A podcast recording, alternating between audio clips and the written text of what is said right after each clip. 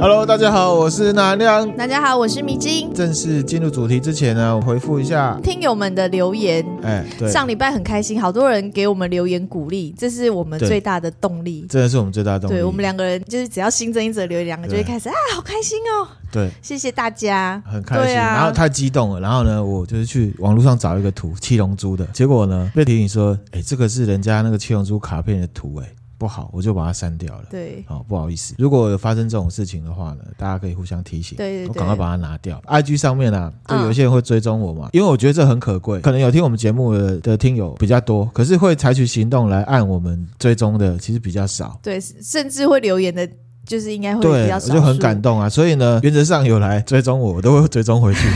对，然后呢，又有一个听友，他有一个动态消息，我就嗯看到，我就嗯觉得还蛮可爱的，嗯我就给他按了一个赞。嗯，结果他就回我说：“哎呦，你们好可爱哦，还会回粉丝的动态耶什么的。” 然后呢，他就说呢，他都有固定在听我们的嗯 podcast。嗯他说他本来很害怕听都市传说，是因为听我们的节目，所以呢很上瘾。对，谢谢你，他希望我们继续录下去，嗯很喜欢我们。谢谢你，然后呢，五星吹捧，耶，这样子好开心哦，我真的觉得有那个听友的回复是，真的是最好的鼓励。对啊，嗯然后还有 Apple Podcast 的上面的，不然我来念，要不要？喜欢呐含量跟迷之音的互动，喜欢你们叙述故事方式，越听越上瘾，超爱都市传说系列。然后呢后面有五星吹捧，对不对？哦，它的标题就是五星吹捧， 这应该是同一个人，对，因为有关键字五五星吹星捧，吹捧，对对对。然后我记得还有一个很好玩，它的标题叫做“钠含量中毒”，我觉得这名字还蛮酷的。潜水很久，第一次留言就献给你们了。感谢，搜寻各国都市传说，看到你们的频道，很喜欢你们说故事的感觉和两个人的互动，很多冷知识和相关的资讯你们都分享的很清楚，大推赞赞哦，真的很喜欢你们，会一直支持下去，祝你们心想事成。哦，感谢感谢。我觉得真的还是像我们刚刚讲了，这个是我们的听友动力啊。呃对动力。总之呢，就是希望大家呃可以多多跟我们互动。对于我们节目啊，有没有什么哦建想议呃跟或意见？有没有想要听什么样类型内容内容？对就是有没有什么系列的？譬如说，听众朋友喜不喜欢听呃灵异故事，直接是鬼故事啊，嗯或者是啊，我们最近在讲的历史的啊，有有一个听友回复说他想要了解杨贵妃，杨贵妃，我们马上接下来就会做，会准备啦，会准备准备一下就跟大家分享。对同学。这样把他名字讲出来好吗？好，我把它逼逼掉好了。呃好、还有没有什么其他的哦？譬如说，我觉得之前很振奋哦，海龟汤这一集出去之后，嗯，也不算我的听友，就是我的朋友，朋友我的朋友就指定说他要听曼陀罗思考法，哦他希望我深入的讲。然后呢，刚刚的同学希望听杨贵妃，对对不对？嗯，之前也有玫瑰听众呢说他要听海龟汤，对，这个我就会马上把我现在目前在做的企划节目呢往先后停挪摆，，对， 往后挪，然后我来做新的。对对对，先以大家的就是期望来做一个那对，个，所以呢，很希望大家可以许愿，对许愿，许对对对。那也许有一些题目我不见得擅长，可是呢，我呢是一个很喜欢学习、了解新东西的哦人，对所以呢，我就会很努力的深入了解。嗯这过程里面，我也会学到很多东西。嗯，好，譬如说，真的很感谢这个玫瑰听众，因为他不讲海龟汤，我还真的没有接触过海龟汤。嗯，我也是，对我还真的以为是一种汤还是什么 的，对，好，总之是这样，希望嗯大家呢可以许愿，或者是呢可以提出你们的想法那、如果可以的话，也希望你们多多分享给朋友们，这啊，样子、对，对好好好，帮我们冲冲那个收听次数，这样。继续回复，因为还有几则啦。哦，好好，对不起，我好打断是对，也有一个男性的听众呢，嗯他说今天听了钠含量的卡瓦格博峰，真的很震撼。原来世界上有这种地方，恐怖到要立法禁止登山，而且钠含量讲的好像就在现场一 样。对啊，上一次在录的，我后来在听，我就觉得你说什么，我错了，我错了，那个真的很真诚哎，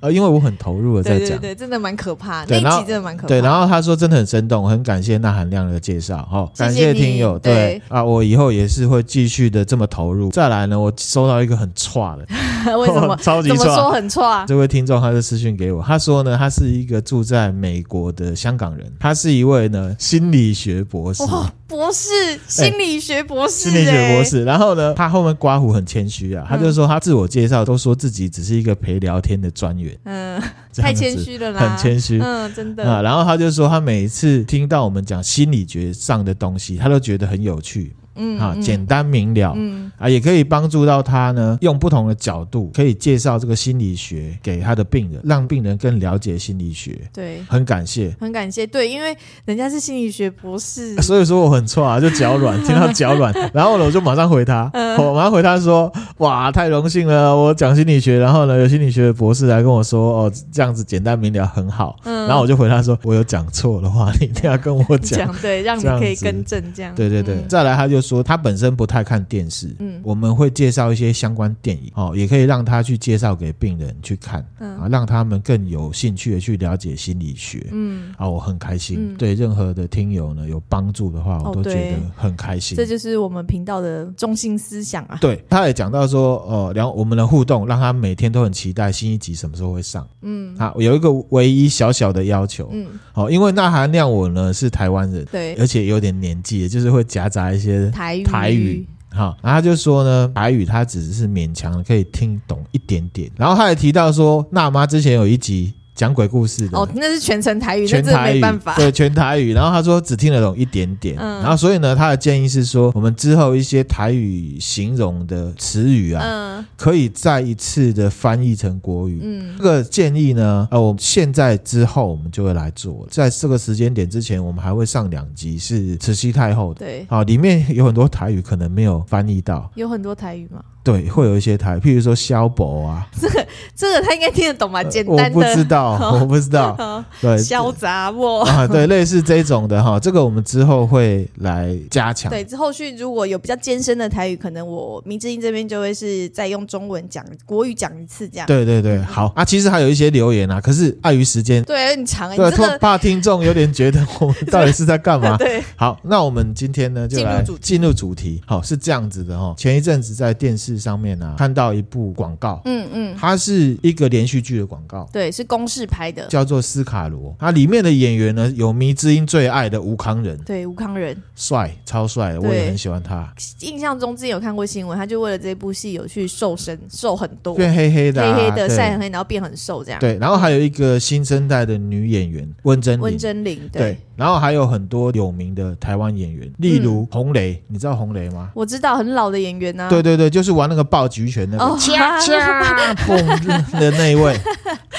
然后里面最酷的还有一个外国角色， 嗯、法国的法法比比欧欧。对，因为我以为他都是上综艺节目，对，然后呢综艺，咖可能网络上或者是姐姐妈妈会很喜欢他，哦因为他很性感、哦很帅，嗯金发帅哥这样子。可是他这一次在里面演的是一个历史上真实存在的，叫做李先德。然后这个李先德他是法医美籍的，当时驻厦门领事。嗯，然后呢，我就觉得哇，这个角色跟他的形象差很多，差很多。然后我就觉得哇，好棒！我马上对这个法比欧的看法就改变了。嗯，那而且我上网查了一下李先德本人跟嗯法比欧在剧里面的造型长得很像，来给你看一下，这个是法比欧在里面的造型嗯，这李先德有点像，至少胡子胡子像很吧？像，发型就没有很像啊，好，你不要要求那么高嘛，好哦就好演啦戏好嘛啦。啊 OK，好好很。像很像很像哎、 OK，总之呢，我很期待这一部，然后呢，也推荐给大家。嗯，哦不过他好像要很晚才上，对不对？好对，像就是大家可以12先了解，对然后呢，大家如果有兴趣的话，我也可以来讲一下这个斯卡罗的嗯这件事情。总之呢，我觉得公司这个很棒啦，对就拍一些台湾历史的内容，我们对要多鼓励啊，对鼓掌。那这部《斯卡罗》基本上呢是改编台湾小说家的作品，这本《傀儡花》。傀儡花，哎，作家呢是陈耀昌，是台湾的一个医生嗯兼小说家。哎、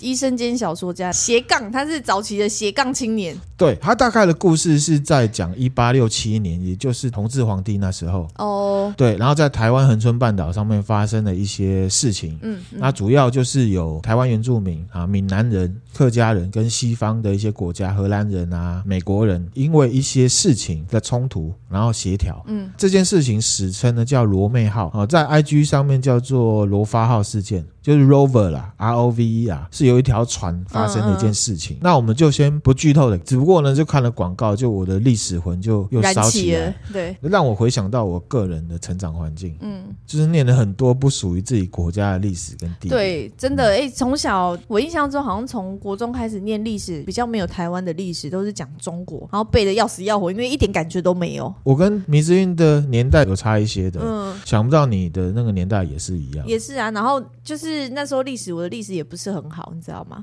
其实历史跟地理都一样，历史因为我本身还有点兴趣，而且可以看以前的东西嗯跟现在做比较，我觉得还有一些生活上的用途，嗯，有一些在现在来讲已经不是知识，是资讯，上网查你就知道了。对啊，或者是你问人家，人家可能就知道嗯啊。譬如说，我记得在高中的时候，地理会背一大堆省会，哦，像我永远记得河南省的省会是郑 州，对。可是到现在为止，我完省会全是干嘛的？到底省会是什么？是首都的意思吗？还是什么？还是说就是那个地方最发达的地方吗？好、它在政治上或者是它在经济上，它到底是指什么意义？嗯不，知道。不知道。我觉得这就是一种呢填鸭式的教育，嗯很希望现在的小孩呢，现在的学生呢，不要受这种苦，嗯，啊、浪费这种时间。真的，对我还记得一个笑话，什么笑话？是我真实发生的嗯啊，因为我小时候呢是个书呆子，国中的时候呢就个人兼了一些小老师的角色，哎呦，这么厉害！对这对，个哦那其中有一个就是地理小老师嗯，地理小老师我们那个年代呢，有时候会帮老师改考卷。嗯啊，然后那时候呢，就考到呢一些南美洲的地理，厄瓜多的首都是哪里？嗯，结果呢，我改了非常多的考卷。都写什么？我们那时候一般呢、大概五十个人，嗯差不多十个同学嗯写基多高，嗯，基多高。可是正确答案是基多。那为什么基多多一个高你啊字？发现我去翻课本、啊，嗯，他写厄瓜多的首都基多高三千叉叉叉公 尺。你了解意思吗？哦我懂，大家是死背硬背。这个就是填鸭教育，对其实一点也没有意义。嗯基多跟基多高，在我心目中其实是同一件事情嗯，没有什么意义。嗯，还有，我们为什么要背厄瓜多的首都？么到底嘞为什么？展现你知识量过人。希望我们的教育官员可以多加油哈。嗯言归正传，我们今天要来讲台湾早期的历史啊。对，台湾历史。台湾，台湾啊，记不记得我们上一次在慈禧太后的那一集里面啊，有讲到郑成功的爸爸，对其有实是海贼王，对，海贼王，One Piece 的这件事情。很少海洋。韩烧海洋，这个海海贼王。嗯，我们今天要来讲他的事情，介绍郑成功的爸爸。他叫什么名字？好，等一哇下，因为呢，他跟我们台湾呢有有很大的关系。郑成功的爸爸是不郑是成功的爸爸，好，那我们先来讲一些背景知识。好，台湾为什么叫台湾？台梅湾子你知道吗？台湾为什么叫台湾？我不知道哎、因为人家跟你讲台湾叫台湾，对不对？对啊，其实差不多是这样哈。怎么啦？ 什么东西？台湾这个名字呢，是以前啊，在台湾南部的一群原住民嗯，啊，他们是希拉雅，没希有，我只拉是想雅说族，以前背的好像什么周族、什么族、什么族。他不在那九族哦，里不面，在九族里面。对，好，他们呢以前在南部的名字叫做台窝湾社。台窝湾社，譬如说，我们以前无缝台版圣诞老人无缝，有没有？他是雾社， 雾社那边的对什么社什么社，就是他们部落的一个、哦，单位单位哦，对台窝湾社。哦然后台窝湾社他们的根据地呢是在台南安平地区，嗯台南市的安平。嗯，哦，迷之音之前员工旅游有去嘛？对安平地区。对，那里。好，这边也要讲，台湾的原住民呢，以前是住在山里面，嗯啊，没有古早的原住民呢，他跟我们一样，住在平地，都是住在平地，当然也有在山里面的。嗯嗯，那后来大部分都移到山里面，是因为。被外力侵袭，对不对？嗯对对，他们就挪到山里面了。好，那在一六二四年到一六六二年，就是大概十五世纪的时候，荷兰人来台的时候，来台湾，他们就是在台南登陆。嗯，他们最一开始遇到的就是台窝湾社，哦，所以，呢，他们就把这一个地方叫做呃，有叫桃园的啦，有叫桃万啊、桃燕啊，各种。嗯嗯后来来开垦闽南人呢，就用这个译音嗯，把它翻成大园，大园，桃园大园，员工的员，哦，对员工大的园园，嗯那指的就是台南的安平区那一区。嗯然后大院，你知道有一个饮料店叫大院子，啊啊，那两个那个两个两个字字大院，嗯也有叫大湾，也有叫台窝湾，嗯，一直到清朝来统治的时候，才证明叫做台湾。哦，所以呢，我们台湾这个名字是原住民一个部落的名字，真的耶，所以所以怎么样台？湾嗯，的原住民就是我们要尊重他们。当然啦，对对对，嗯就是他们是最一开始就定居在台湾的。定居在对对对。那至于有人说福尔摩沙，嗯，这哦我知道，我可以讲吗？你可以讲就是那时候荷兰人对来台湾，觉得台湾是就是来到这个地方就觉得它是一个很漂亮，就像对是一个世外桃源。对然后世外桃源在荷兰话里面就叫 Formosa。第一件，他们是航行的时候，远远看到这座岛，哦，他还没有进来。嗯然后呢，他就讲了一句话啊，当然荷荷兰话我不会讲，嗯然后就是福尔摩沙什么什么，嗯这样福尔摩沙嗯，在他们荷兰话里面呢是漂亮世外桃源 Arcadia 的感觉，嗯嗯所以福尔摩沙其实在荷兰话里面是形容词。嗯那这个东西呢，有记载在一本书叫做《巴达维亚日记》里面。嗯不过呢，也有史学家说，这样子的说法其实证据没有很足啦。嗯嗯啊可是因为很好听嘛，我们就拿来用。对，好，大概是这样。好，不知道各位听众会不会觉得我们拉太远 了？我有一点，我自己有都有点觉得。心虚了吼好，赶快请拉回来。那我们接下来正式的要进入正题，好我们要介绍《海贼王》。可是要介绍《海贼王》之前呢，要先讲郑成功，又要再来介绍一个名词是，这个很重要，因为这个是《海贼王》成为海贼王的背景。好倭寇，哦，倭寇有没有听过？有现在都拿来骂日本人嘛，对你这个倭寇。可是其实我觉得日本人很衰，怎么说？倭寇的产生呢，跟日本人有关。可是后期的倭寇其实不单纯的指日本，倭寇其实有分前倭跟后倭。嗯前倭就是指日本人，是在指呢这个十四世纪的末年的时候，也就是明朝那时候是朱元璋刚登基，明朝刚建立的时候，日本呢是处于南北朝的时代。嗯就是两个天皇同血缘的，可是他们在竞争，最后呢，南朝的打败了，南朝的很多的武士变成浪人，嗯结合了日本南部的一些渔民，还有一些平民，因为他们被驱逐了，嗯所以呢，他们就到海上来。然后又加上元末清初的时候，元朝有来进攻过日本哦。我们玩那个电动对马岛，嗯哦，嗯，那个就是，嗯好、他就是来打，所以他们对中国这块居住上面的人是有仇恨的。哦好、，所以以他们就到了海上，变成海盗。本来是来闹，嗯就是打一些渔民，就是你们来打我们这样子。可是嗯打一打之后，发现哎、诶这些船上都有金银财宝，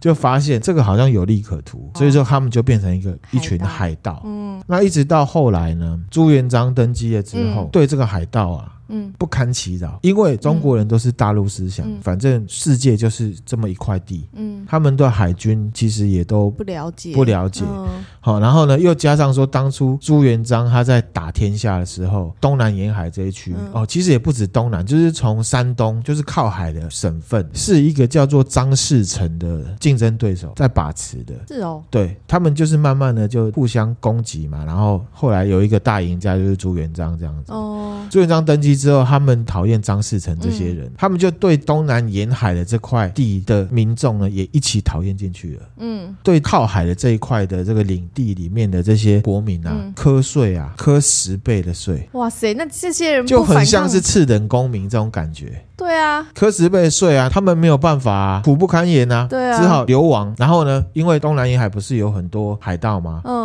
这个就是官逼民反啊，嗯苛政猛于虎啊。嗯领导者只是要满足自己的爽感而已，嗯他们没有钱缴，嗯，生活颠沛流离，对所以他们就跟海盗结盟，海盗结盟。哦，所以刚刚讲前倭嘛，前倭对都是日本人，对后倭就是日本人加上东南沿海的中国人，哦，然后呢，开始就是在这边打家劫舍，嗯，也有做生意。因为呢，朱元璋不止课了很重的税，他们还做海禁。海禁嗯是什啊么？海禁就是明朝的国民不准出海，哦，禁止他们出海，其实跟日本之前一样锁国啊，嗯，就是是不跟国外的人做生哦意。然后呢，你也不准出海，嗯反正对海的印象就是很差就对了。嗯嗯所以那不准出海的意思就是说，我的管理权自然也不会到那里。嗯意思就是说，明朝也好，什么朝也好，其实对于中国东边、东南边，包含台湾，嗯，根本没有想来管，哦，因为已经出海了，他们根本没有想来管，他们也不知道要怎么管。嗯嗯，好、那所以呢，在这边呢，就变成一个三不管地带。嗯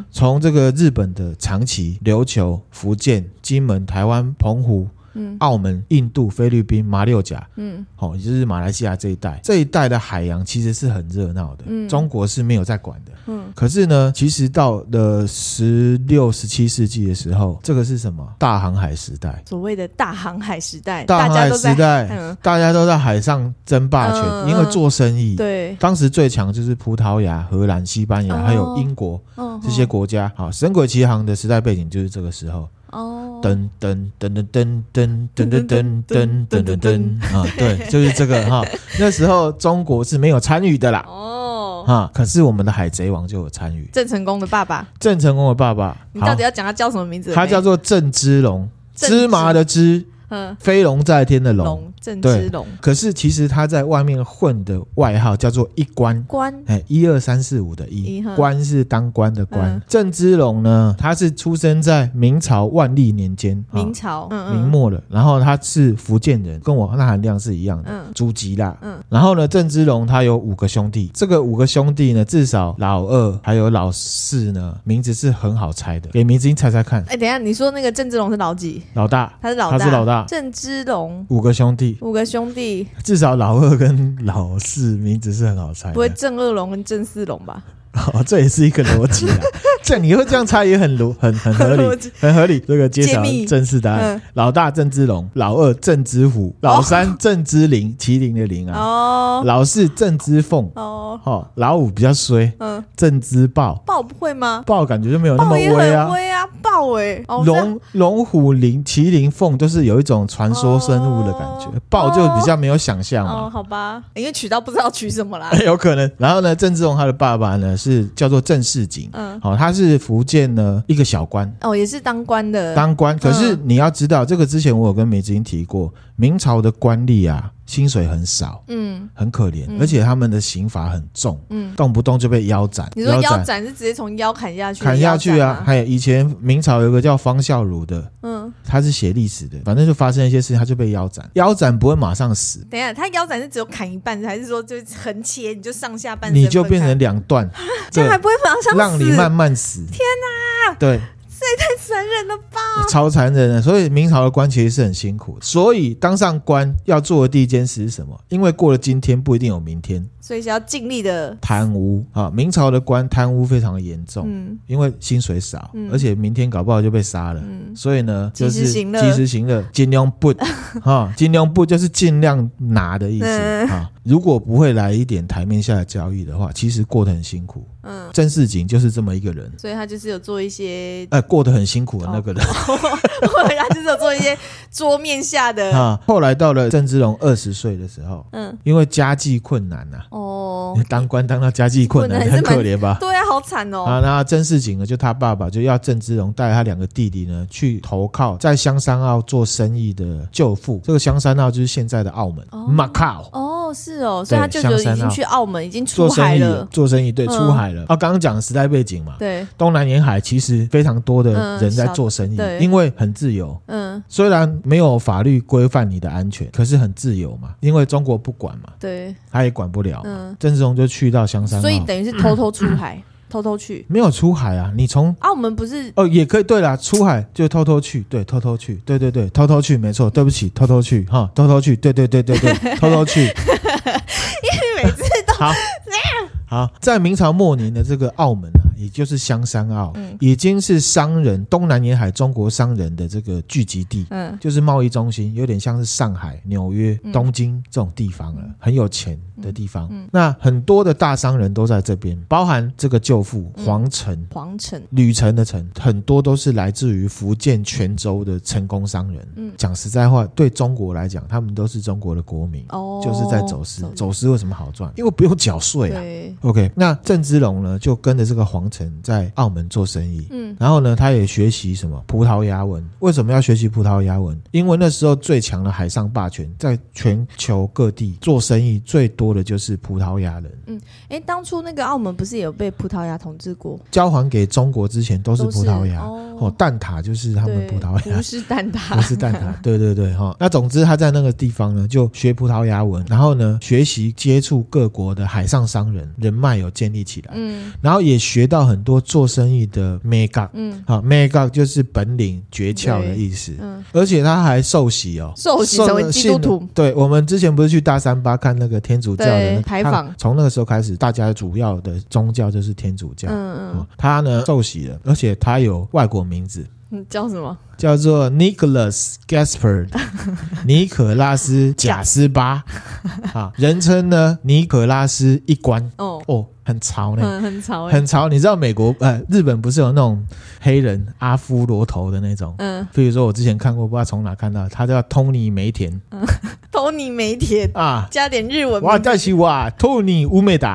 啊，就是有一种那种文化融合合的的感感觉对好，然后郑芝龙他在澳门两年，他才待两年哦。他待两年，可是他学习能力很强，二十岁而已嘛，哦，也是啦，二十岁对学习能力很，强，啊对而且对自己没有设限，嗯然后就反正就是努力学。嗯，嗯哦，成功的人应该也是聪明的啦。对，到了第二年的时候呢，他也认识了很多有钱人了，啊嗯他他就认识到一个当时第一代海贼王，第一代海贼王谁啊？他是呢往来日本跟澳门的大海商兼海盗，嗯他叫做李旦。哎、诶对，这个李诞不就是唐朝同名同名同名，哦对，只是同名哈、嗯他就是第一代海贼王。他也是中国人，他也是中国人嗯哈、他呢在西方人的口中，他的外号叫做什么？你知道吗？Captain China，、哦中国队长。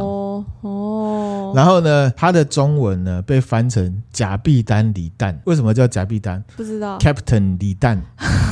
真的，澳门这边或者是东南沿海的，哦，好，他的 Captain 对他的名片出去是写假币丹李诞哦，这样子，好，好，就是 Captain 的意思。好，他就认识了假币丹李诞，嗯然后他就离开了他的舅父，因为他的舅父是生意人，嗯，假币丹就不一样了，他是海盗他，是包装成生意人的海盗。嗯好、所以呢，他就等于是跟他学很多东西，嗯，然后呢，他就搭上了假币丹离蛋的这个船啊，嗯开始做生意，往日本的长崎去了。嗯长崎外岛有一个岛叫平户岛，嗯哦，那是那时候最主要做生意的地方。嗯嗯他认识了他的老婆田川氏，日本人。日本人哦，对，所以郑成功是中日混血儿。对耶，真的哦，对不知道而哎，且视野不一样，田村氏啊，嗯她是第二次结婚，嗯，再婚了，这样再婚的。嗯呃她的前一任丈夫是当时的武士，哦，对，可是她嫁给了当初只是一个船员的郑芝龙，郑芝龙，对耶，当初只是个船员哎，对，然后他们就谈恋爱了嘛。谈恋爱之后呢，果然是传播情谁家啊。